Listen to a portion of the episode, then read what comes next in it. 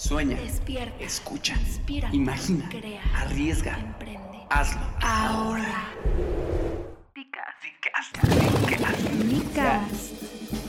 Aquí vas a escuchar las palabras que te hacen falta para que te decidas a emprender. Palabras duras, pero inspiradoras. Llenas de la experiencia. Llenas de los fracasos y de los éxitos de aquellas personas que han luchado y que las siguen rompiendo. Personas que te demostrarán que tus sueños son posibles.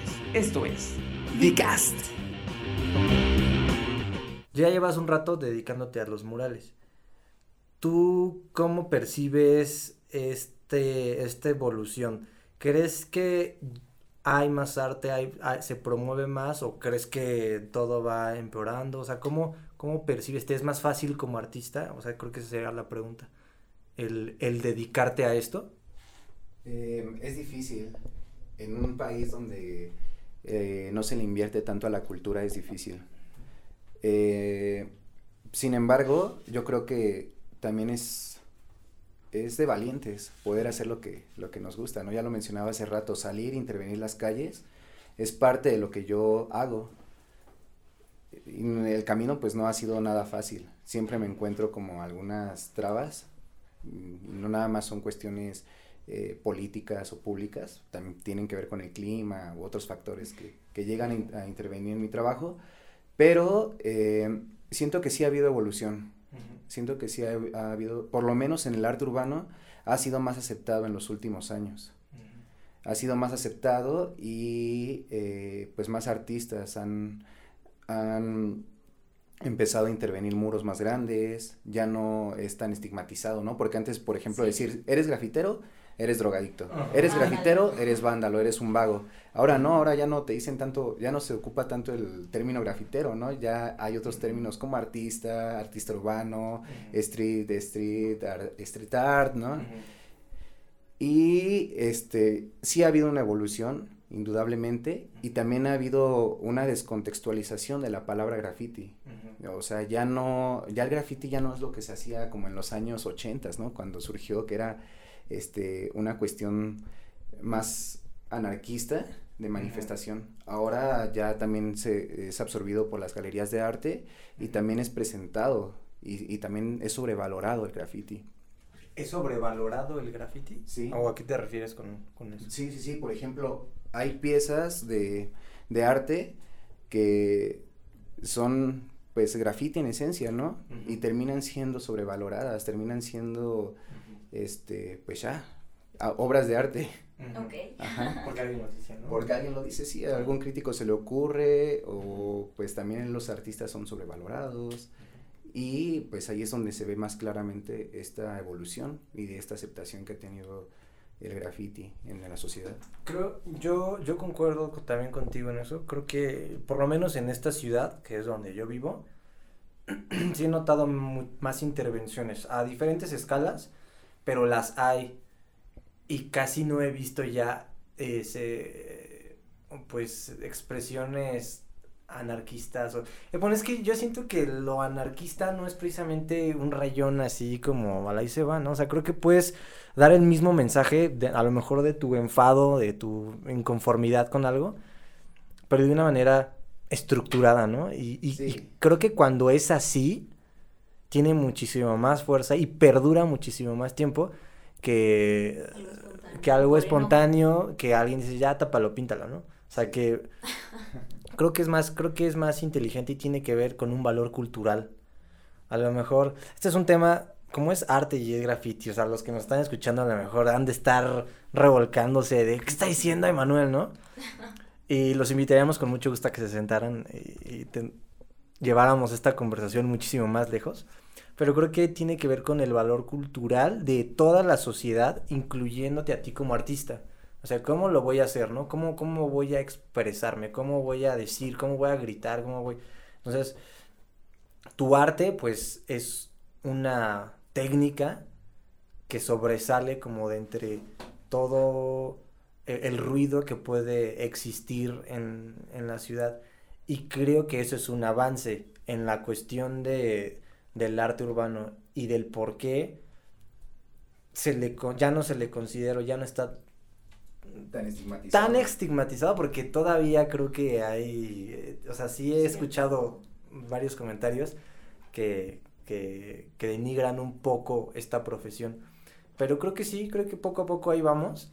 Y aunque, bueno, tú lo sabes mejor que yo, aunque en la cuestión administrativa se lucra mucho con, con el trabajo de los artistas, creo que ahí va. O sea, creo que sí se le invierte un poquito más a, a, la cultura, que es, pues prácticamente un recurso súper importante en cualquier sociedad. Y creo que ahí vamos. Y la neta me da mucho gusto el conocer también a un muralista porque, te digo, eh, veo muchos, pero como que, Veo- bueno... Vemos muchos murales, pero Ajá. nunca vemos a los muralistas, al artista real Ajá. que, pues, que, que lo hace, porque am, mencionabas esta parte de las posibilidades de ir al museo, así, o hasta las mismas ganas, ¿no? Pero este arte está en la calle, está ahí, o sea, tú te lo encuentras por coincidencia, o sea, ni siquiera lo estás buscando y te lo encuentras. Entonces, es- te encuentras el arte y conocer al artista, pues es como interesante, es O sea, lo ves sí o sí, ¿no? O sea, Sí. no... no hay- y, y creo que también está muy chido porque muchas veces a lo mejor, como dices Sam, ir al museo, que hay muchísimas, casi hay una en cada esquina aquí, o sea, no Por hay la pretexto, ¿no? Ajá. sí.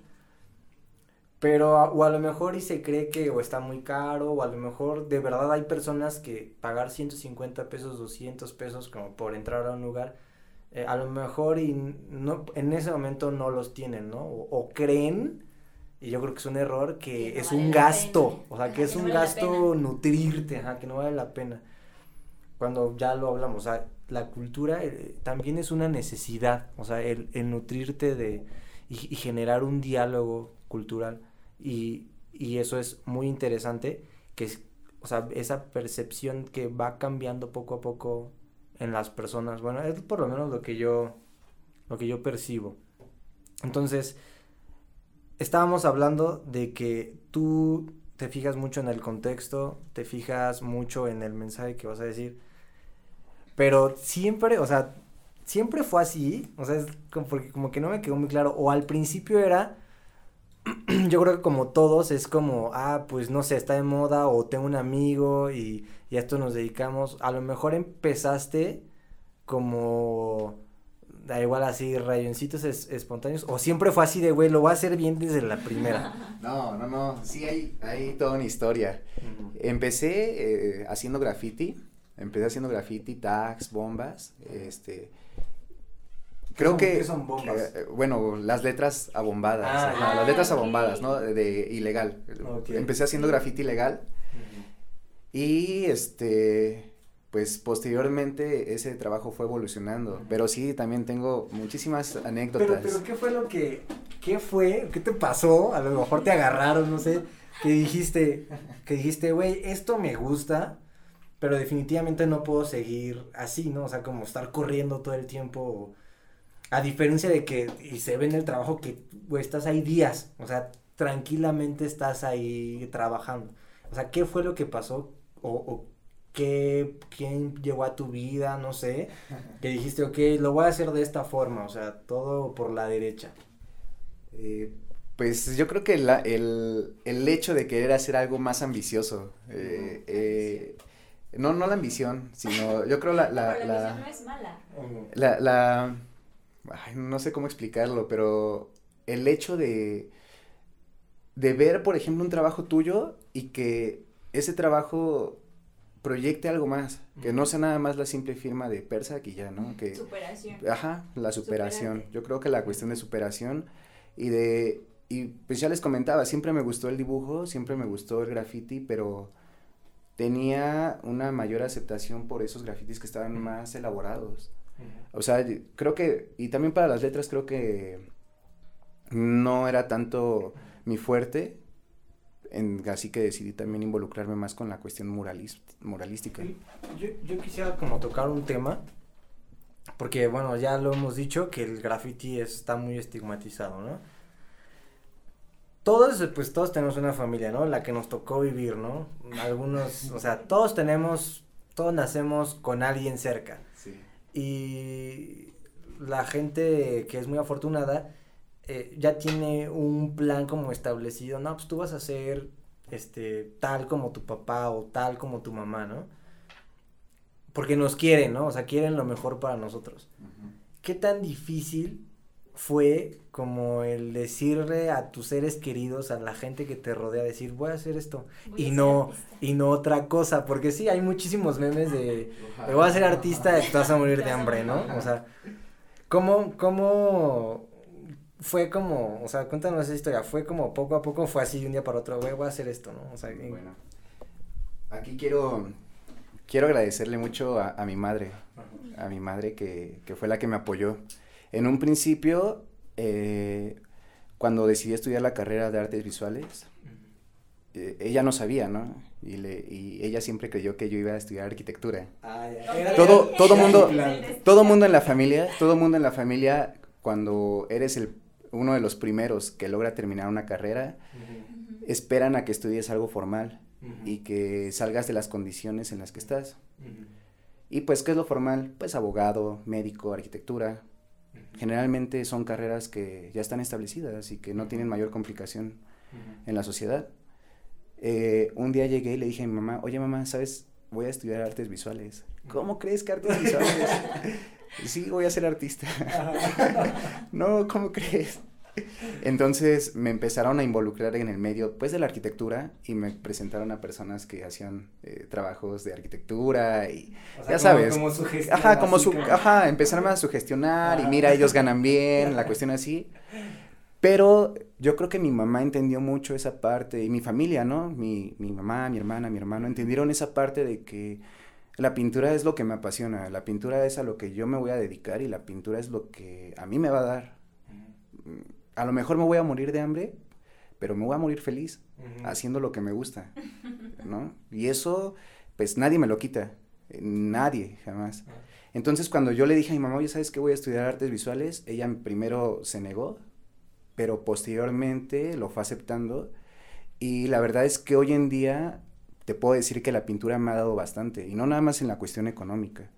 Me ha dado experiencias muy bonitas, viajar, por ejemplo, a otros estados de la República. Me ha dado experiencias como conocer gente como ustedes, que este, están haciendo también labor y que pues son experiencias que uno se va quedando en el corazón y en la memoria. Entonces yo creo que eso es lo más bonito que me ha dado el arte.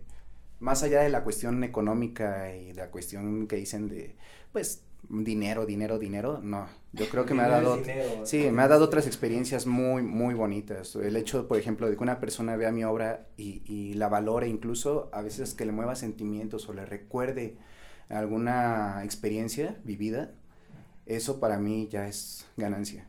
Eso para mí ya es ganancia se siente muy, muy padre eso. Y bien lo dijiste, cuando, cuando te dedicas a algo, o sea, en el caso de otras profesiones que ya están establecidas, que pues, casi, casi nada más es entrar, estudiar y sales y ya estás ahí, ¿no? A diferencia, según, ajá, entre comillas, para lo que no se están viendo, es entre comillas. A diferencia del arte, o sea, y, o sea, de tu profesión, que es abrirte paso y tú ser el referente y tú ser el que va abriendo brecha a las nuevas a las nuevas generaciones que yo creo que es sumamente necesario que haya más artista que haya más diálogo que haya más cultura. Pero qué tan difícil fue como conseguir tu primer espacio o sea como al momento de decir ok tengo este dibujito o sea o, o, o cómo fue Ajá. Pues las personas siempre, siempre se espantan porque cuando llegas y les dices, oye, voy a pintar, no, no, ¿cómo crees? Oye, permíteme, dame la oportunidad de mostrarte lo que hago. Bueno, a ver, muéstrame. Y llevas ya un libro de bocetos y lo sacas y ellos pueden ver tu trabajo, pues dicen, órale, está bien, te doy la entrada, píntame. Educas un poco a la gente o inculcas esto a la gente un poco. Pues sí, también siento que se sorprenden porque no están acostumbrados o, o bueno, a ver una obra eh, que tenga más eh, este, nivel de detalle, ¿no? Mi trabajo es muy realista, es muy realista. Entonces, cuando ves una obra realista, pues, ¿qué es lo primero que te impresiona? La técnica, ¿no?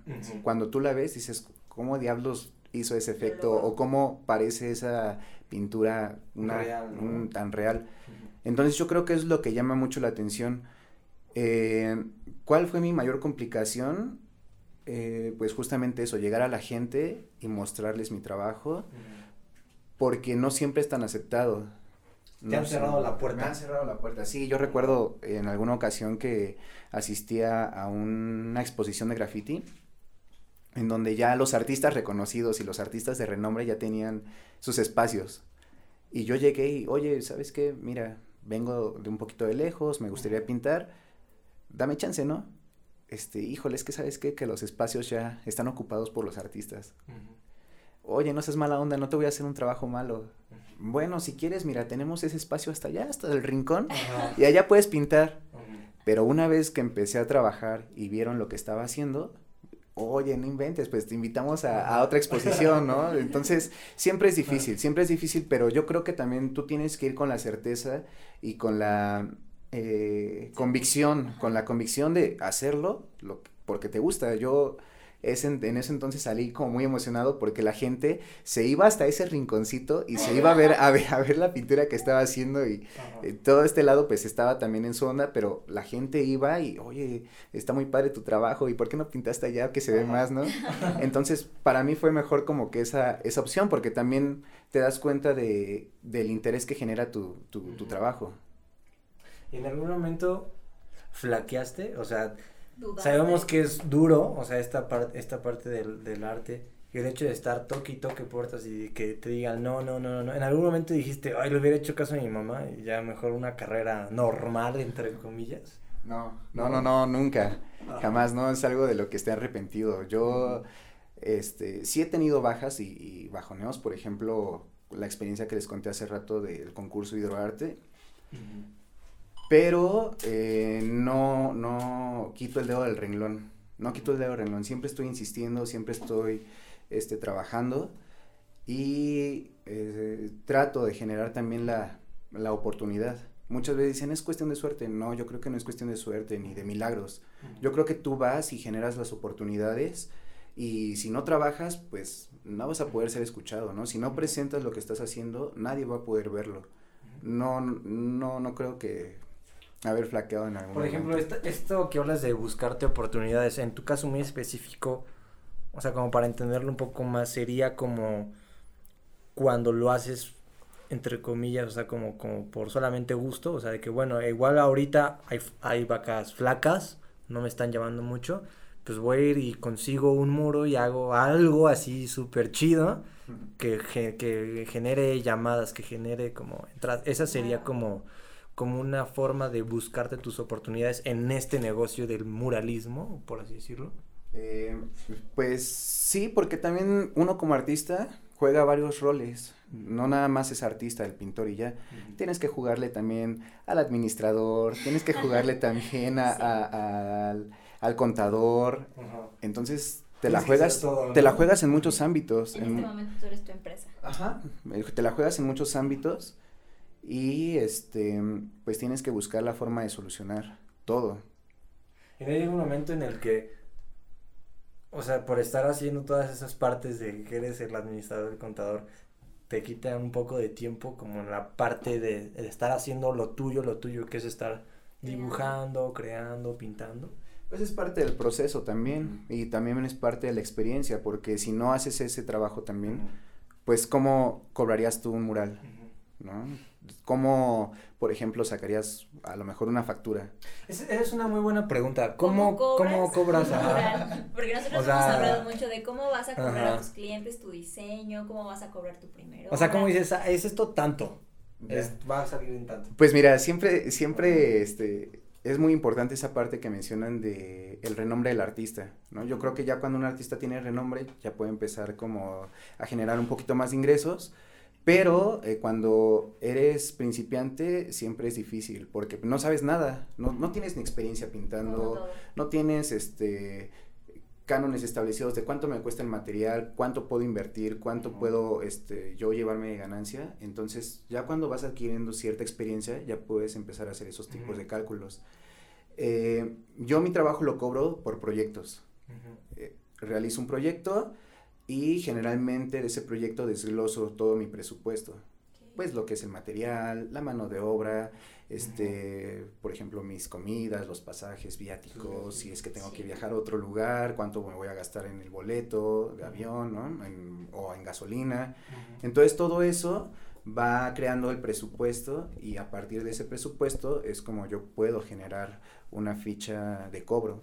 Ajá. Pero sí es difícil al principio, es muy, muy difícil. A mí me dio, me dio vertiente un mural muy en particular de cómo se cobra el arte. Eh, me escribió el ingeniero Luis Inostroza Mid, es un arquitecto, es un ingeniero, y él me invitó a colaborar en, en una, una obra que él estaba construyendo, que era la primera clínica en detección contra el cáncer de mama.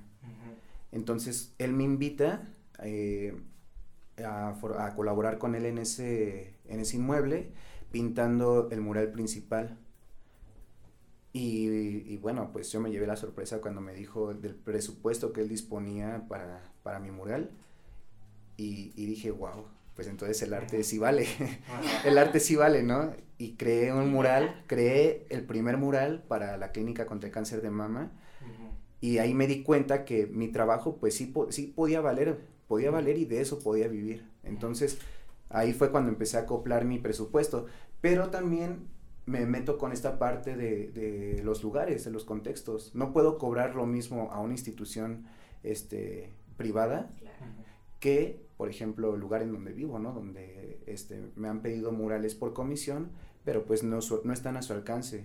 Sin embargo, tienen muchas ganas de adquirir mi trabajo y les digo, ok, vamos a llegar a un acuerdo, vamos a acordar y vemos a ver qué posibilidades hay. A lo mejor no te voy a pintar toda la barda, pero si quieres un trabajo mío, pues podemos llegar a un acuerdo y pintarte algo bonito en el espacio que tienes. Eso está muy bien, o sea, que tengas esta conciencia de a quién sí y a quién no, pero valorar tu trabajo y no menospreciarlo, no dar lo mismo por menos ni más por más, o sea, eso eso creo que es de admirarse, la verdad. Y bueno, yo tengo una pregunta. Este, ¿alguna vez has visto esto que está muy de moda, las Instapics y todo, alguien posando con tu mural?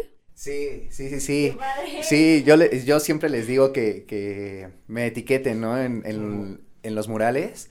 Y es bonito porque sí he recibido, este, en internet, si, bus- si buscan, por ejemplo, el tag Persac o hashtag Persac, pues van a, poder encontrar este, fotografías de mi trabajo con personas que se dedican a la fotografía, eh, personas que van y se toman una selfie y que, este, y que lo hacen partícipe, ¿no? De, de incluso de ellos, de su día a día.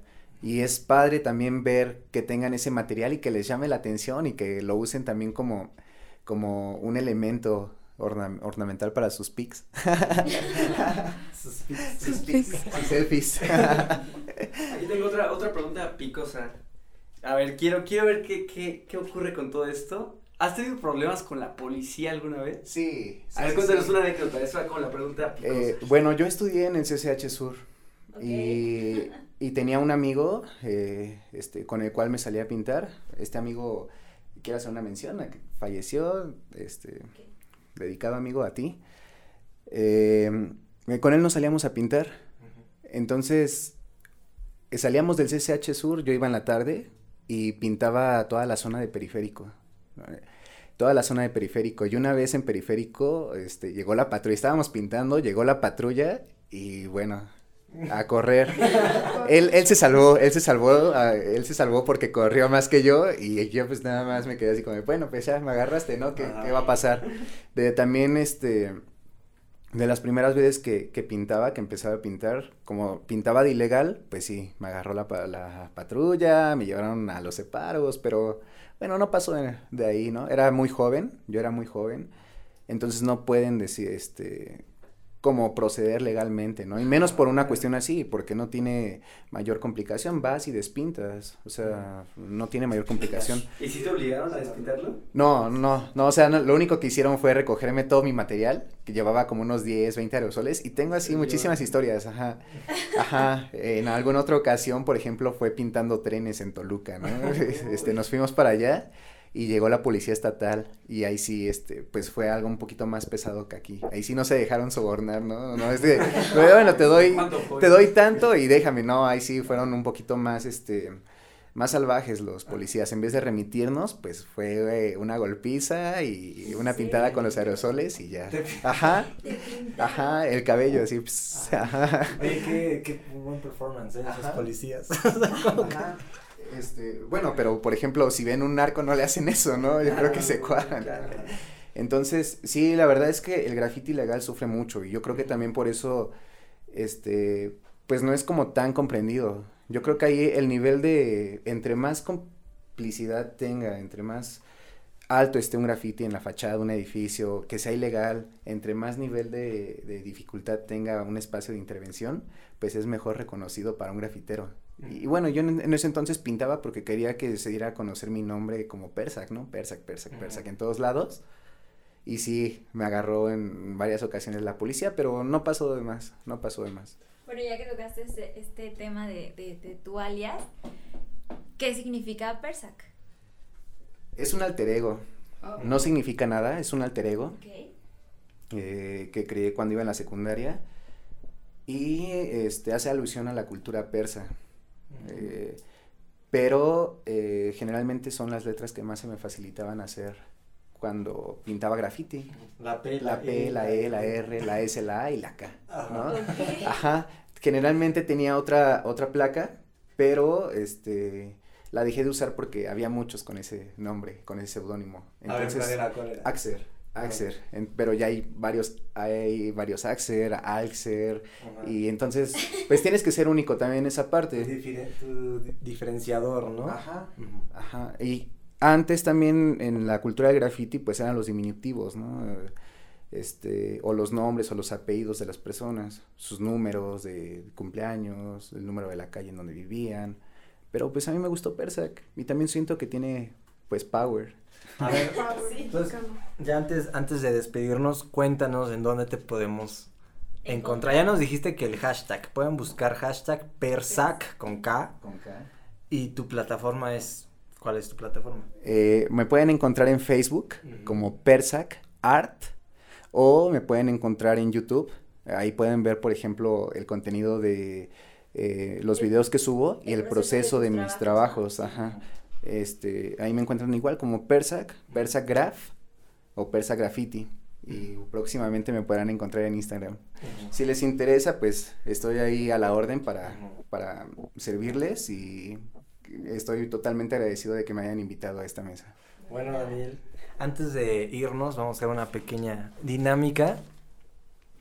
Yo te voy a decir unas palabras, una palabra, y tú me tienes que decir lo primero que se te venga a, a la cabeza, ¿vale? Ok. Entonces, empezamos. Van a ser así seguiditas. Emprender, ¿Podemos comenzar de nuevo? No estaba preparado. ok, va de nuevo. De reversa.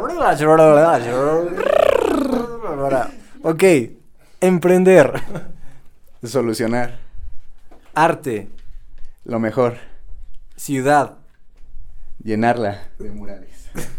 cultura, Importante. México. Amor y pasión. Pues ahí lo tienen amigos. Él es Daniel Carrillo, alias Persac. Qué bueno que, que viniste. Síganlo en, su, en sus redes sociales con su hashtag y en YouTube también. De verdad vale mucho la pena. A lo mejor y todo esto es platicado. Algunos se lo pudieron haber imaginado en su cabeza. Pero véanlo, échenle un ojo a- a- al trabajo de Daniel. La verdad está muy, muy de otro nivel. Y pues qué bueno que hayas aceptado la invitación. Al contrario. Muchas gracias a ustedes y pues enhorabuena. Éxito también. El Dick de hoy ha llegado a su fin. Síguenos en Facebook como Dick Arquitectos o en Instagram y Twitter como Dick Arc. Y dinos qué invitado te gustaría que tuviéramos. Esto fue Dick.